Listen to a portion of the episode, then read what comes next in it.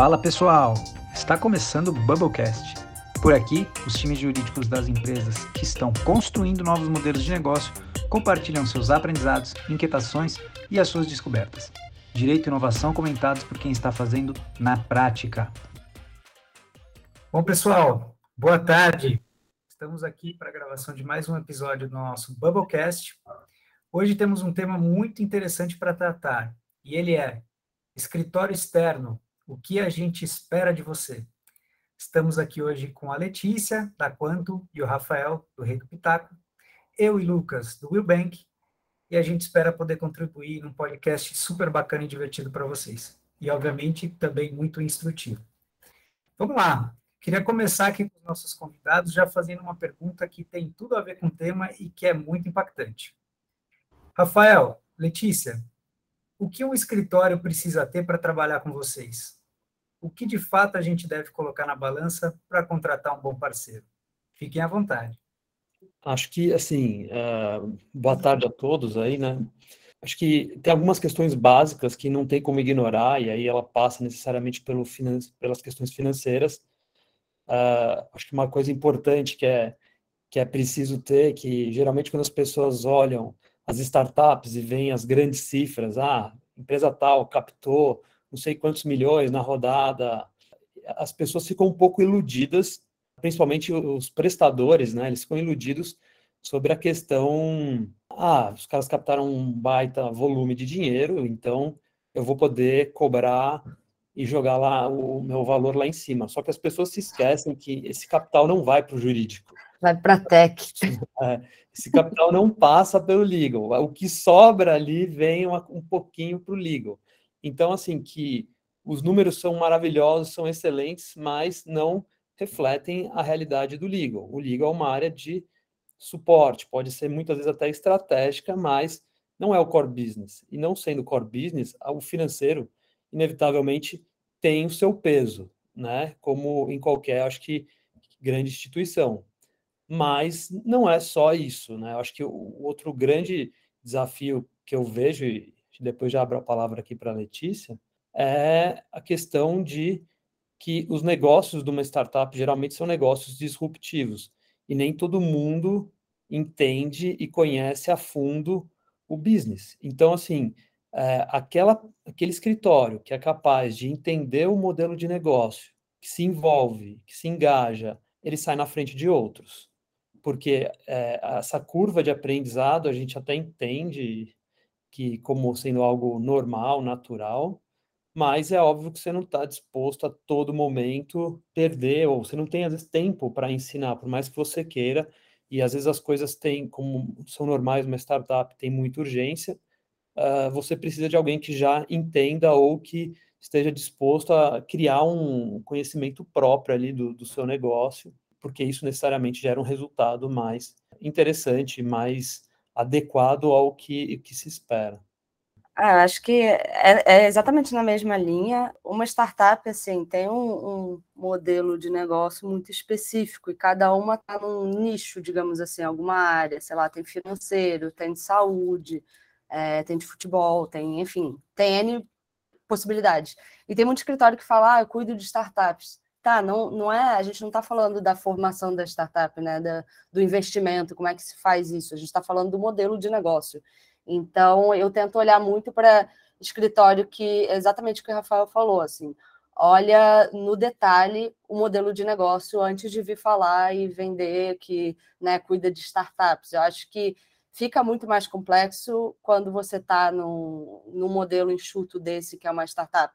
E, e é, é, bem que ele falou, assim, o, o, custo é essencial, a gente não pode diversificar tanto os escritórios, até porque como é que a gente vai justificar para o C-Level que pô, você tem um contato muito mais direto que você está contratando seis escritórios, porque não tem nenhum escritório ali que te dê tudo que você precisa do modelo completo. E, e, e, é o que acontece às vezes. Às vezes eu falo, poxa, esse escritório aqui me entrega bem isso, mas ele não está entendendo exatamente o meu modelo de negócio. Então eu preciso para determinada coisa e esse para outra. Isso atrapalha bastante, né? A gente precisa, às vezes, concentrar em um só, porque a gente tem dificuldade de contratar muitas vezes. Tem que justificar que precisa de um auxílio, muitas vezes o, sei lá, se level não entende. Ele fala, pô, já te contratei como advogado, por que, que você está terceirizando o serviço também? Então, às vezes eles acham né, que a gente tem que fazer tudo. Que você é advogado, está formado, faz tudo aí. Então, a gente, a gente precisa desse suporte né, dos escritórios. E tem também um lado de, pelo menos quando eu estava no escritório, eu tinha essa visão né, de, de quem estava na empresa, do tipo, ah, os advogados, eles basicamente estão terceirizando tudo, eles só vão revisar o que a gente está fazendo e não vão fazer nada, digamos assim. E não, na verdade, a gente tem a visão do negócio, a gente precisa é, receber talvez a doutrina, né, a explicação ali jurídica para inserir no modelo de negócio. E, e, muitas vezes são diversos assuntos, é muito picado. Então, o escritório que também demora muito para devolver ou então, e, e, tem um escritório que é conhecido como demorar a devolver, e é dinâmico, assim, é, a, a, gente recebe mensagem o tempo todo. Uma startup muda de modelo de negócio às vezes, muda o produto de um dia para o outro. E às vezes eu ainda estou recebendo do escritório que o, o time de produtos resolveu descontinuar. Então, assim, tem que ser também rápido. Então, acho que eu vejo como um diferencial que eu olho. É um escritório que talvez se especializa naquele meu nicho, é, enquanto startup, então eu trabalho com Open Finance, eu olho um escritório que está mais envolvido nessas discussões, olho também custo, porque, enfim, é relevante, mas nem sempre, dependendo da situação, e, e olho o quão, quão conhecido ele é por demandas diretas e rápidas, porque daí isso facilita bastante o meu trabalho em termos também de linguagem, né? facilitar um pouco para a gente poder endereçar internamente depois. Acho que a necessidade do escritório entender o ritmo como as coisas acontecem numa startup ou numa fintech, né, como é o caso do Willbank, e se mostrar disponível e se mostrar disposto, inclusive, a se aprofundar em temas que são importantes para a gente, né?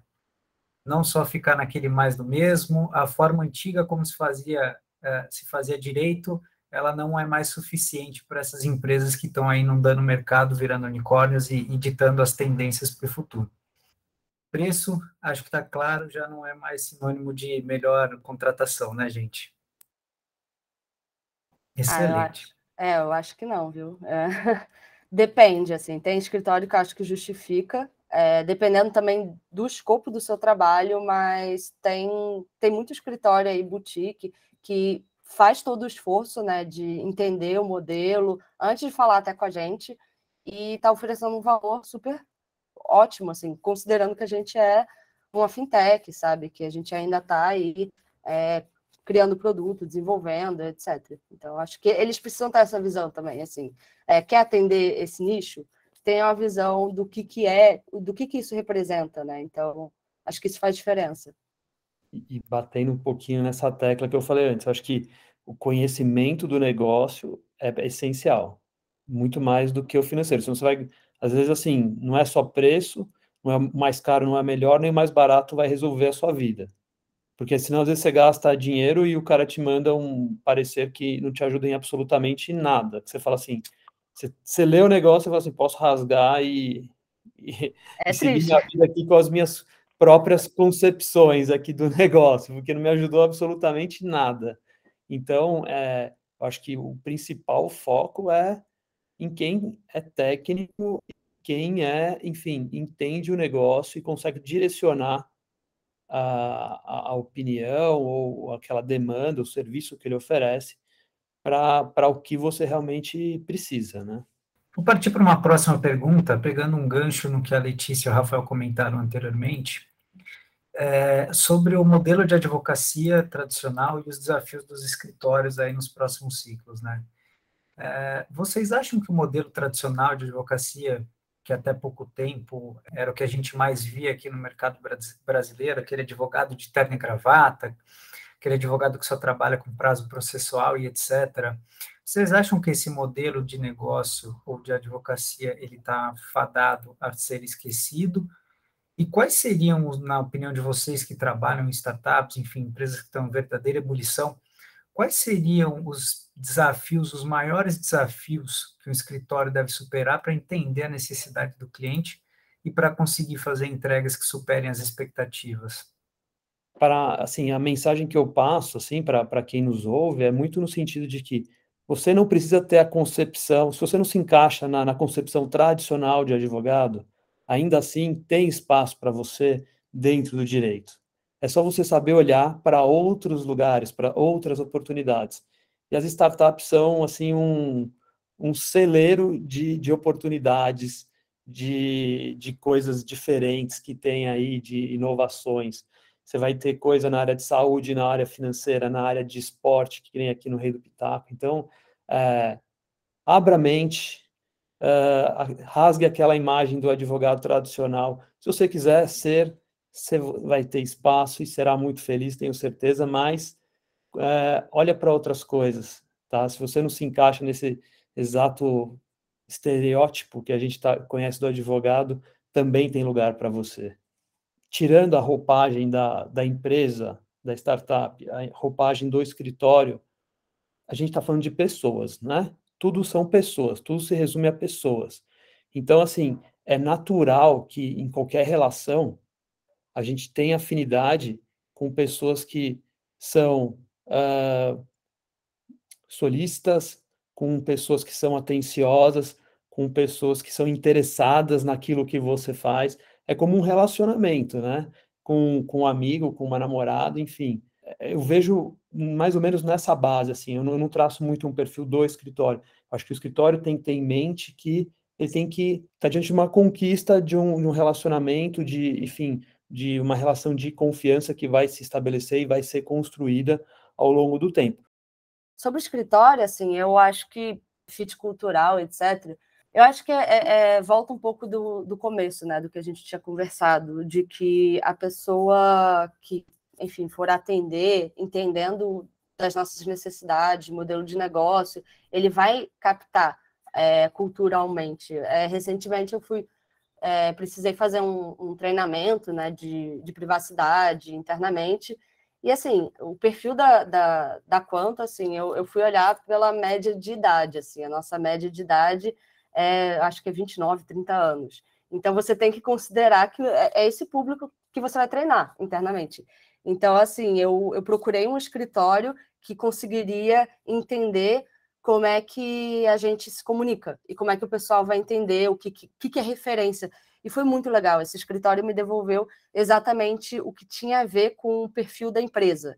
Então, eu já sei que, poxa, toda vez quando eu precisar de algum tipo de é, trabalho que envolva comunicação interna, eu preciso trabalhar com esse escritório, porque eles entendem qual é a cultura da minha empresa, o que, que a gente está disposto. Inclusive, na conversa que eu tive com, com esse escritório, eles falaram: olha, como é que vocês falam, qual é a linguagem, como é que vocês se referem às pessoas internamente, porque daí a gente tenta se adaptar ao que, que vocês permitem a gente falar ou fazer.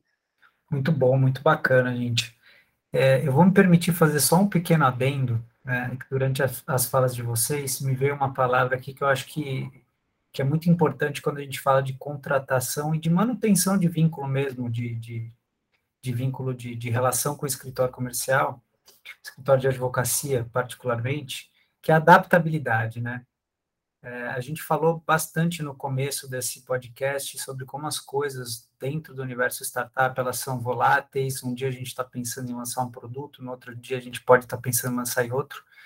E eu acho que é muito importante para o escritório ter em mente que ele precisa se adaptar à realidade do cliente. Ele precisa se adaptar à realidade da startup, ele precisa se adaptar ao ritmo da startup. E aí, até pegando um gancho numa, num, num num outro episódio de um outro podcast que a gente gravou sobre cultura, né? Tem uma frase do, do Peter Schultz que é muito famosa, que é, acho que todo mundo conhece, né? Contrate caráter e treine habilidades, né? Vocês acham que ela pode se encaixar, de repente, para a contratação de um escritório de, de advocacia? Você, e aí, puxando até uma outra pergunta para um lado um pouquinho mais humorístico, né? Vocês já se depararam com aquele pitch de vendas que foi sensacional, mas que na hora da entrega não foi tão bacana assim? Vocês já tiveram aquela situação onde vocês compraram uma Ferrari e te entregaram um Fusquinha? Contem um pouquinho aí para gente. Eu acho que os escritórios precisam ter é, essa visão e, e, assim, eu recebi um, um parecer, primeiro que era, era só conceito vários typos. Então, assim, eu trabalhei em escritório de advocacia. Eu, como estagiária, eu praticamente levava na cara se eu tivesse um typozinho, sabe? Eu, gente, mas o quem entregou isso aqui, sabe? Ninguém revisou, não é possível. Isso já me deu, assim, um ranço de ler o resto, sabe, do, do parecer. Eu falei, não é possível. Caro pra caramba, se vendem muito e chegou esse texto cheio de erro de português sabe? Um texto simples, que não dizia nada com nada. Então, assim, sério, eu fiquei com muito ódio, eu não sabia como endereçar a questão, porque eu, gente, eu queria mudar o parecer inteiro. Aí eu perdi a tarde inteira, porque eu, não, vou fazer, sabe, com marcas de revisão. É tipo o meus chefes faziam quando era estagiária. Eu quero que sinta dor. Eu não vou reclamar, só vou devolver.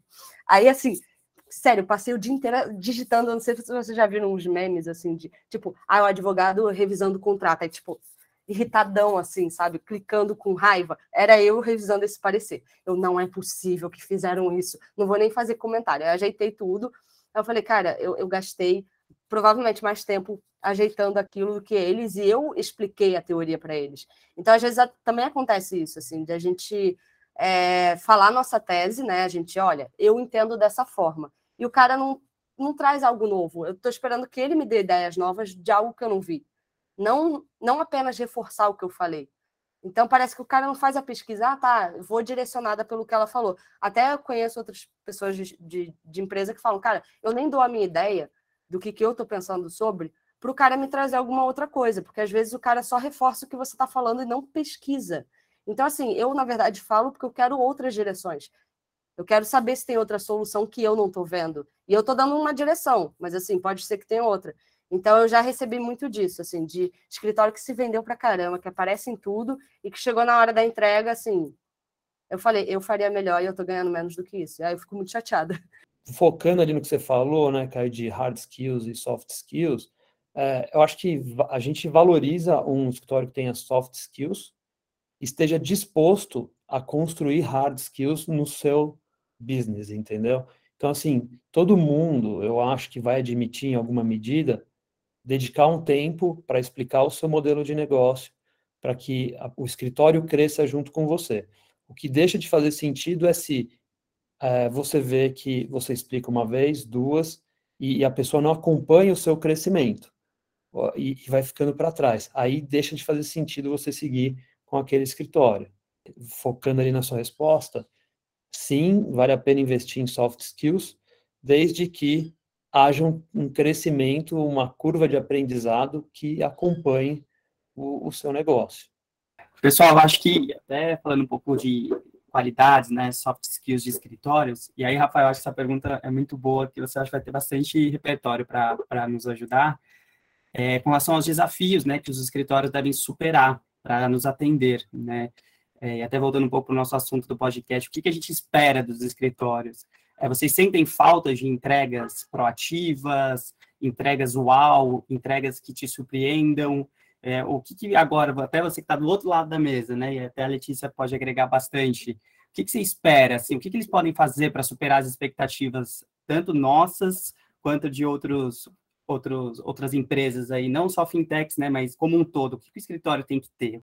Como você falou, né? Eu fiquei 20 anos do outro lado da mesa, né?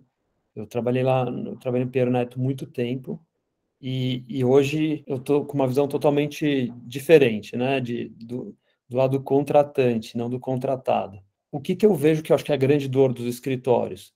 É o, o volume de, assim, de, de trabalho que os advogados têm. E esse volume, essa intensidade faz com que às vezes ele tenha pouco tempo para se dedicar e pensar em algo diferente, algo fora da curva, algo que dê aquela sensação de frio na barriga e fala, pô, o cara me entregou um negócio assim que acima do esperado, né? Então, eu acho que esse é um grande inimigo, porque os escritórios estão às vezes, muitas vezes focados na questão da, da lucratividade, que todo mundo está, inevitavelmente, mas esse ao sobrecarregar às vezes os advogados que estão lá, ele faz o necessário, entendeu? Vou fazer o bem feito o necessário, mas esse algo a mais que encanta o cliente, às vezes ele não tem tempo para fazer. E não é que não tem capacidade, não tem o tempo. Só que não tenho dúvidas de que aquele, aquele escritório que consegue entregar esse algo mais, ele vai conquistando o cliente. Então, de lição que eu deixaria aqui assim é para o escritório: será que maximizar meu, meu lucro, consumindo o máximo do tempo que eu tenho do meu advogado, vai me trazer os melhores resultados? Será que se eu deixar um pouco de, de tempo para que o advogado se dedique mais aos clientes que ele já tem, que ele se aprofunde no negócio, ele entenda o business, uh, não pode ser mais proveitoso porque vai construir um elo, um, um, um relacionamento que, que vai ser mais duradouro, que, que pode me render no médio e longo prazo muito mais trabalhos. Então, assim, será que acho que as coisas precisam ser pesadas, colocadas na balança, porque às vezes o que parece ser mais rentável no curto prazo pode não ser, justamente pelo, pela falta de, de entendeu? Nossa, Rafael, gostei muito da sua fala. Eu acho que é, é, exatamente isso. Existe uma maneira, né, de crescer organicamente, captando cliente, digamos assim. Porque eu acho que uma vez que você consegue se dedicar ao seu cliente, né, trazer soluções, o, o cliente vai te indicar para outros, sabe? Você não precisa ficar acumulando um monte de trabalho, porque acaba que você não vai entregar algo a mais. Então, acho que. E, e eu tive né, isso de pô, um monte de projeto ao mesmo tempo quando eu estava no escritório.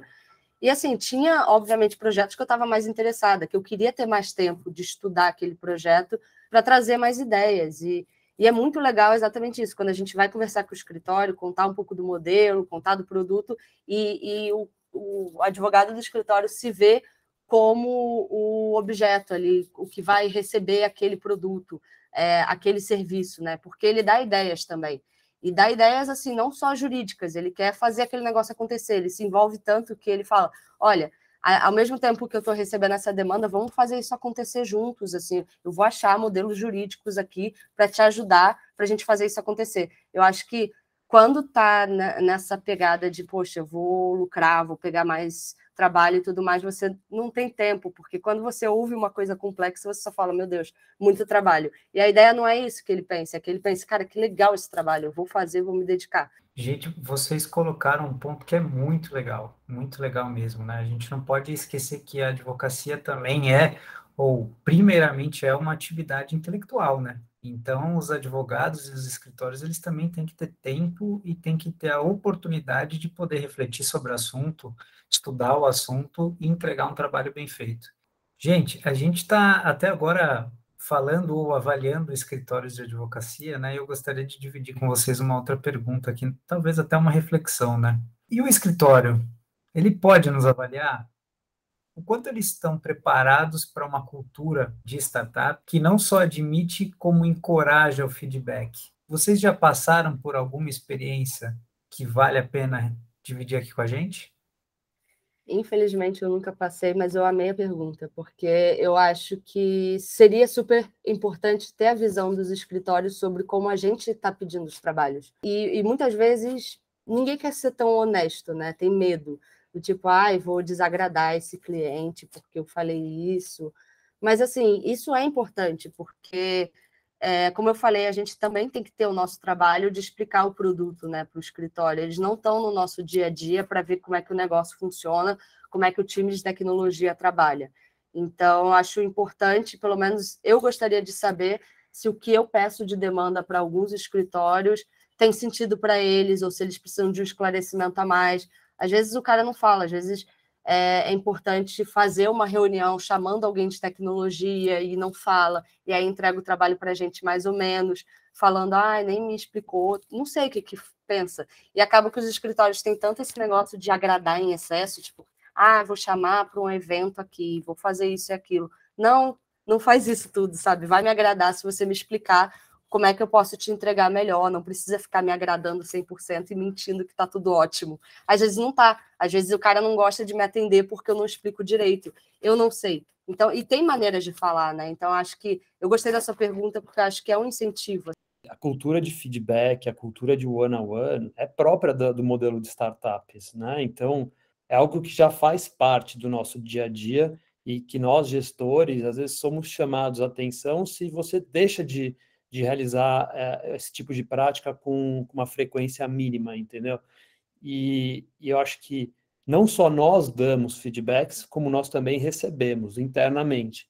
E, e assim, para quem está habituado a isso, não, não importa de onde vem o feedback, se ele for um feedback construtivo, ele vai ser bem recebido. E é na linha do que você colocou, Letícia. Tudo tem modos de se colocar. Pessoas que sabem uh, conversar, que sabem abordar um ao outro, elas não vão ser vistas de forma ofensiva, elas vão ser vista, vistas como pessoas interessadas e que querem uh, te pôr para cima. Então, o, o, se um escritório tem essa uma pessoa com essa essa habilidade e, e, acho que tem, porque tem são pessoas muito capacitadas que a gente tem do outro lado lá, eu acho que tem total sentido. E aí talvez só volto a pensar de novo aqui no problema que eu levantei lá atrás. Será que eles vão ter tempo para isso? É, disso seria superar as expectativas também. é, a questão a gente sempre isso seria incrível, mas será que vai ter tempo? Porque isso provavelmente não é, é algo, uma atividade não remunerada. E aí precisa ver quem está disposto a, entre aspas, gastar sua hora. Seu tempo com isso, entendeu? Ou ele vai perder tempo, de novo, no curto prazo, mas alguém que tiver visão, ao dar um feedback é, que seja construtivo e que seja bem endereçado, certamente está ganhando um cliente. Cara, não estou falando que ele vai ganhar todos os, os bids, mas certamente ele vai estar tá em todos os bids. E a hora que você conseguir fechar com ele, você vai fechar feliz. É, e, Rafael, isso, isso é uma entrega uau, né, que a gente estava falando, de você ver o escritório que tenha tempo, consiga despender um, um mínimo de, de, dedicação nesse tema, né? Porque até aqui no Will a gente tem uma cultura muito forte, né, de feedback, tanto entre pessoas, entre times, mas também com terceiros, né, que são os nossos prestadores. E aí o, o, o que a Letícia falou faz muito sentido na questão do contexto, né? Da gente dar o contexto para o escritório, entender se o que a gente está pedindo para ele está fazendo sentido. O que eu gosto muito de fazer aqui é sentar com o escritório e, às vezes, ali na reunião mesmo, falar: deu para entender isso? Esse prazo atende vocês? Porque às vezes a gente está pedindo um prazo que eu consigo estender um pouco mais, às vezes eu não consigo, e aí o escritório vai lá, aceita o prazo, né, que você está dando para uma determinada tarefa, fica três, quatro dias, às vezes um final de semana trabalhando para te entregar na data, mas eles não te dão, eles não te dão esse feedback de tipo, olha, Lucas, eu preciso de mais prazo, porque às vezes tem um pouco de receio, né?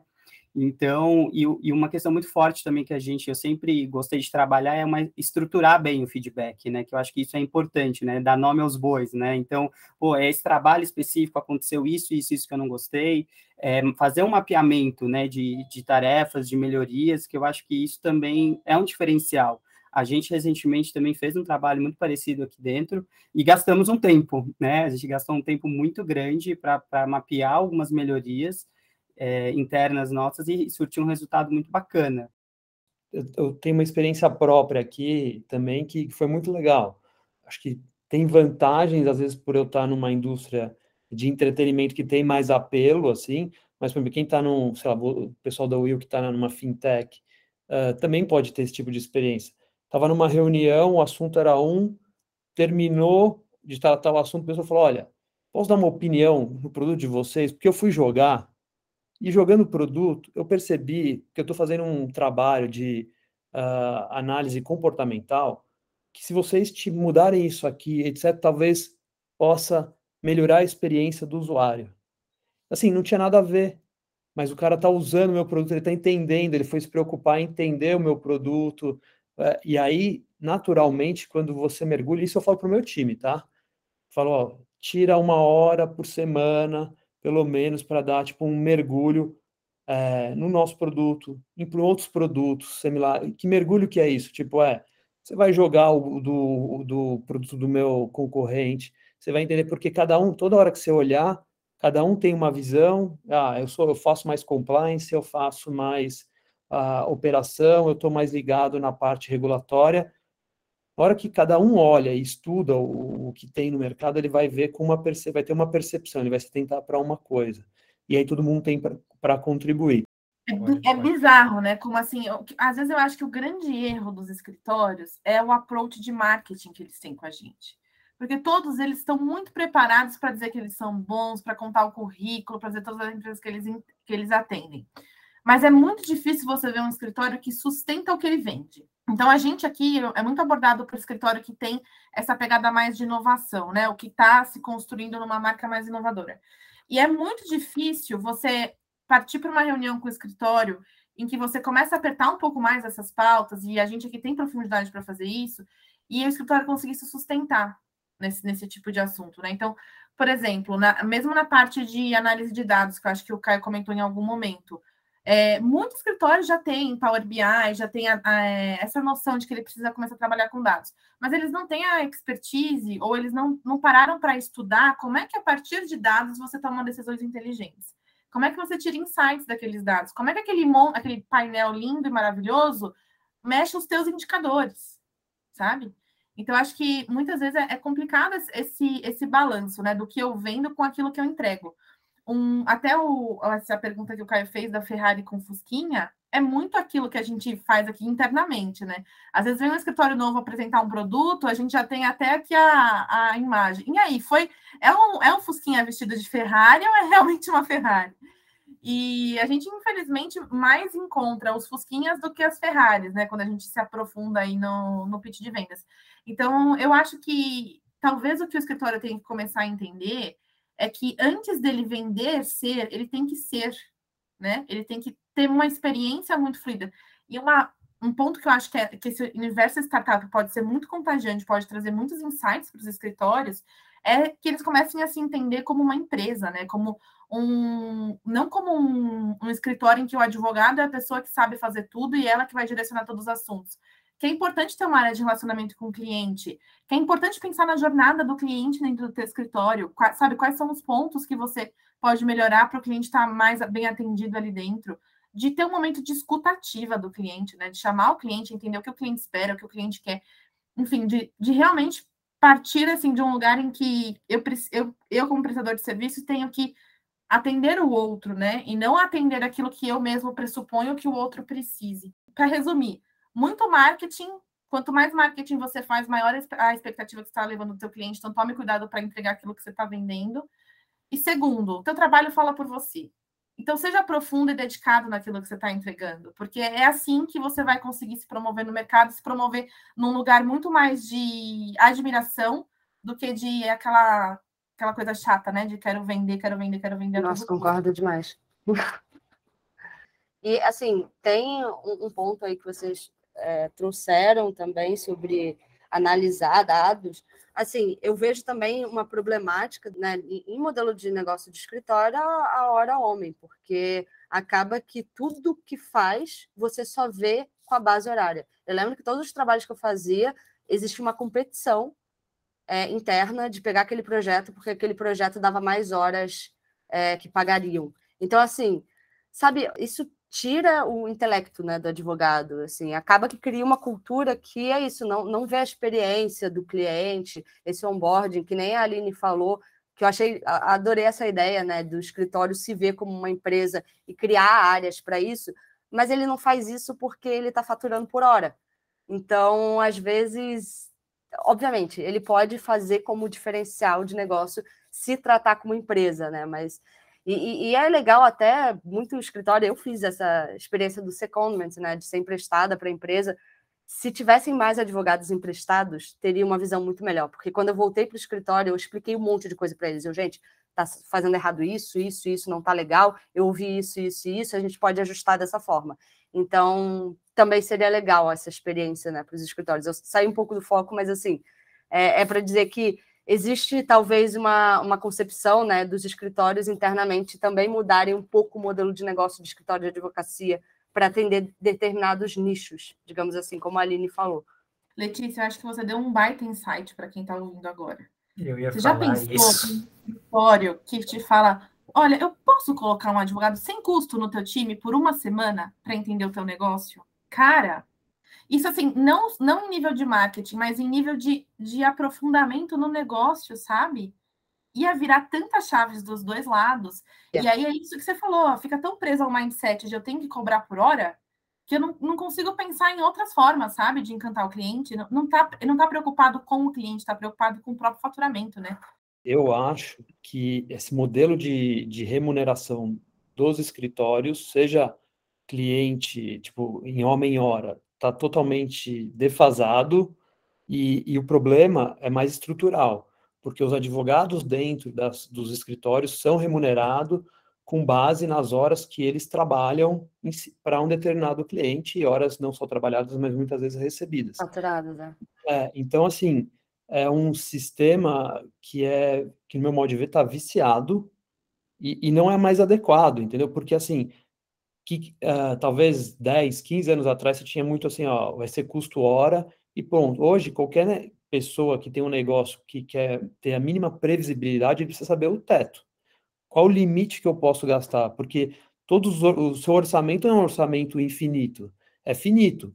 Então, os gastos do que você está contratando tem que ser finitos também. Então, assim, só que é, o problema vai mais além, porque os escritórios vão ter que repensar toda a estrutura deles, porque é, a, os advogados internamente são remunerados com base nesse formato de hora homem. Então, assim, eu não tenho uma resposta, eu não sei qual é a fórmula, ainda mais agora que eu saí do escritório, me preocupo um pouco menos com isso, entendeu? Mas o ponto é, é algo tem que ser repensado, porque senão eles vão continuar presos numa estrutura que não é adequada, não digo nem para uma startup, mas para qualquer empresa. E esse modelo que vocês estão comentando de horas, gente, eu acho que merece aqui ainda um segundo, uma segunda reflexão, né? Ele é ruim para o cliente, ele é ruim para o advogado em house, e ele, como mindset, como objetivo, ele valoriza a ineficiência, né? Porque quanto mais tempo você demorar em cima de um trabalho, mais você fatura. Isso não é legal para ninguém, porque para o cliente fica mais caro, para o advogado interno ele acaba tendo, sofrendo essa pressão, e querendo ou não, a gente tem um trabalho que é parte criativo, e que quanto mais a nossa cabeça estiver livre e disposta para criar mais, ela vai ter mais resultado, vai trazer aquele trabalho. E para quem quiser ter um recorte mais profundo, tem todo o material de um professor americano, chama Richard Susskind.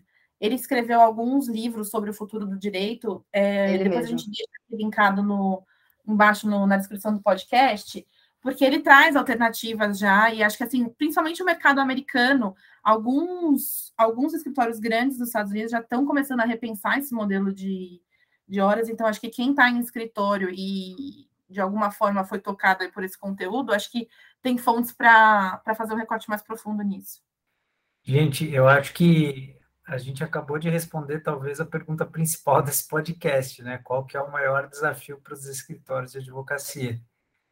talvez repensar toda a estrutura de venda de serviço e de remuneração para fazer um atendimento que efetivamente faça sentido para o cliente e para as empresas que estão se desenvolvendo, principalmente essas em fase embrionária, né, em early stage, vamos dizer assim. Para quem está aí mais ligado na onda do legal design, é, nos Estados Unidos já está surgindo uma nova, uma nova era, né? Acho que o legal design 2.0 sei lá quantos pontos, que é o Legal Business Design. Tem um professor que chama Josh Kubick, que é professor da Universidade de Richmond, na Virgínia, e ele já tem ali toda uma expertise em business design e está tombando isso para o mundo jurídico. Ele vai participar de um, de um episódio aqui como especialista, vai falar sobre isso um pouco mais, mas é quem quiser e tiver mais interesse também num recorte de profundidade desse assunto, pode entrar é, em contato ali pelas redes sociais, LinkedIn, é, com, com, em contato com o conteúdo dele. Ele tem um curso por e-mail que é sensacional para escritório, para entender, primeiro, o perfil de cliente que você, que você quer atender, é, como atender bem o cliente, essa questão toda de modelos alternativos de cobrança de honorários. Então, mais uma dica aí para quem quiser ter um recorte mais profundo nesse assunto. Então, pessoal, eu queria agradecer a vocês uh, o convite, né? Eu acho que esse podcast vai ser importante tanto para quem está começando na carreira, estudantes de direito, quanto né, para outros in-house, para outros é, advogados de escritório de advocacia. Eu acho que todos os podcasts aí, todos os episódios que vocês tomaram de decisão de, de selecionar são muito interessantes, então parabéns pelo projeto. É, aí eu, eu espero realmente que os escritórios de advocacia gastem um pouquinho do tempinho deles aí para ouvirem o que a gente tem a dizer, porque vai ser benéfico para os dois lados, né? E até me coloco à disposição se alguém tiver dúvida, sabe? Eu, eu realmente gosto de trocar esses feedbacks e, e dar ideia. E também é, todos os advogados em house aí trocarem experiência cada vez mais, porque a gente se ajuda até a construir um jurídico melhor, né, uma experiência melhor interna na empresa. Então, obrigada aí, pessoal. Adorei conhecer o Rafael. É, gostei também das suas experiências, vou perguntar mais coisas. E também aí, obrigada, Caio, Lucas, Aline e Meirelli aí por todo o suporte que vocês estão dando. Também aqui quero aproveitar a oportunidade, agradecer ao, ao todo o time da Will pelo convite, parabenizar pela iniciativa, que eu acho uma iniciativa top, muito legal, pelas pautas, uh, pelo formato, que particularmente eu adoro a ideia do, do podcast, eu vou ouvindo de um lugar para outro, e assim, tem que ser interessante. Os temas, obviamente, para quem está nesse, nesse ambiente legal aí, é super, são super pertinentes. Então, só deixo aqui meus agradecimentos e, e minha satisfação de poder participar aí ao lado de, de Letícia, Caio, Lucas, Aline e May. Foi um prazer. E assim chegamos ao fim do nosso Bubblecast de hoje. Esperamos que as discussões tenham trazido insights e reflexões para vocês. Nos vemos nos próximos. Até mais!